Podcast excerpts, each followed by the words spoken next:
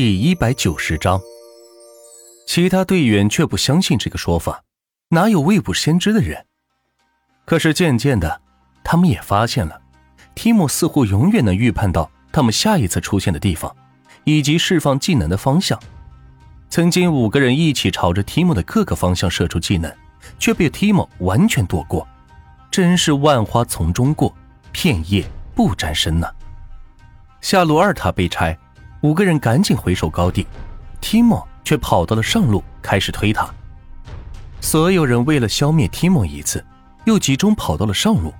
就在他们去往上路的过程中，提莫早就插眼来到了下路，继续顺着兵线顺利的将高地推掉。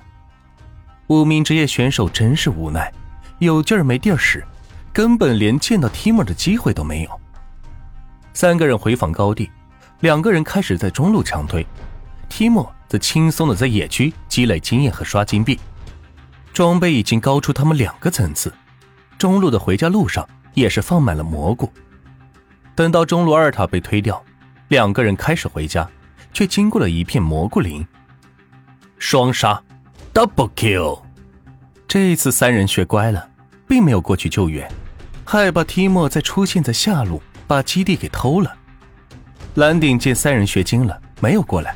于是自顾自的去打龙，在周围是放满了蘑菇，然后不见了。去上中下野区都没有他的身影，他一定去打小龙了。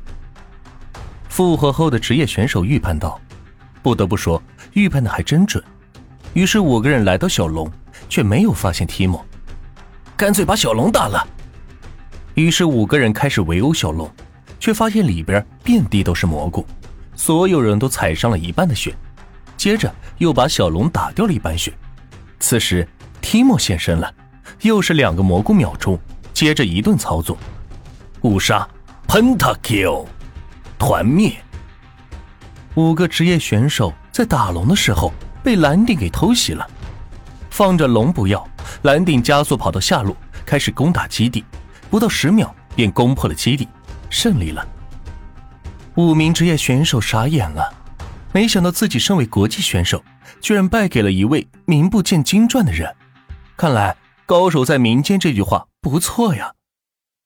蓝顶则喝着红牛说道：“怎么样，当你们教练还是绰绰有余吧？”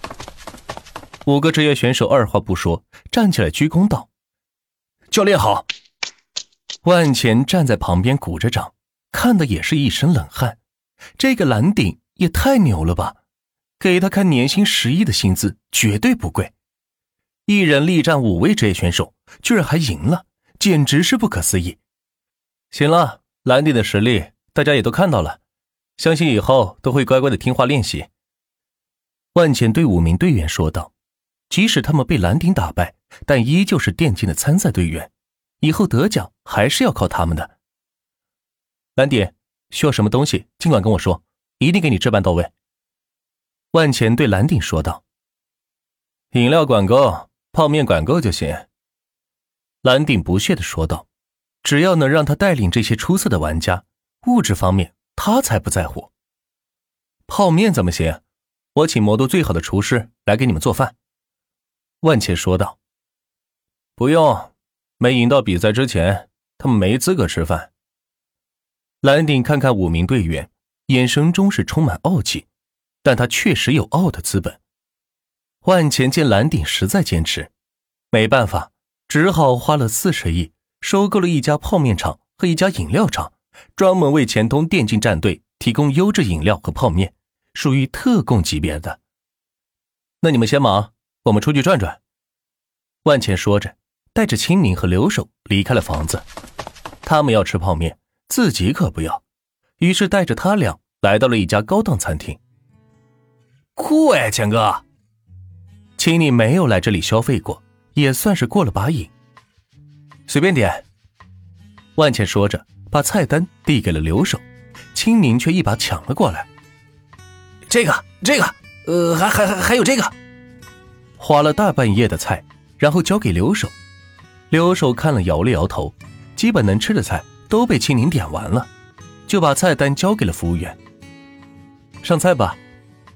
万茜说道：“此时有不少人加上自己的微信，都在问：怎么不发红包呀？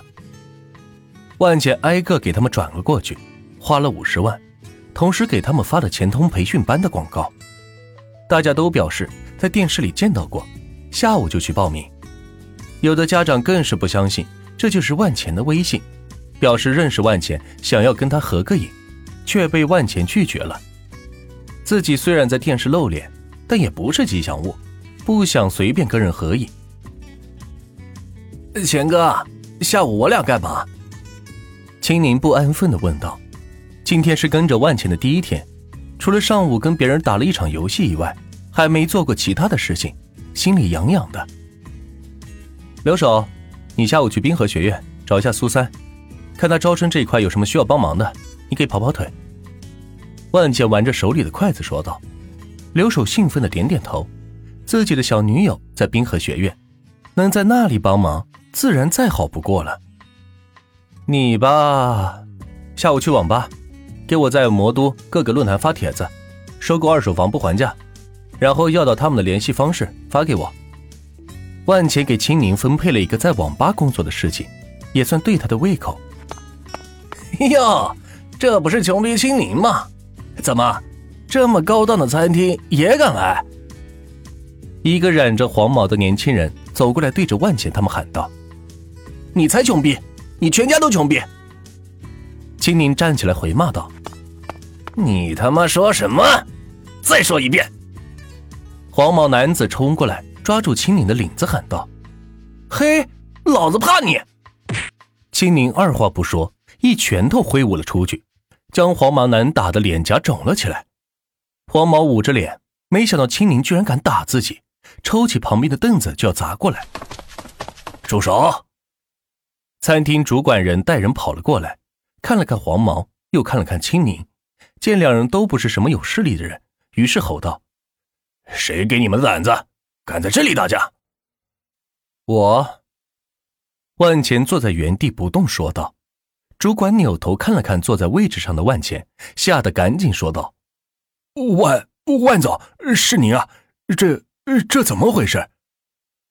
把这黄毛小子赶出去，影响我吃饭。”万茜说道：“听见没？轰出去！”说着，身后的保安们便架起黄毛给扔了出去。只听黄毛骂骂咧咧的在后面喊道：“钱哥，你认识这个主管吗？”青宁见黄毛被架了出去，也不再追究，坐回位置上说道：“不认识，应该是他认识我吧？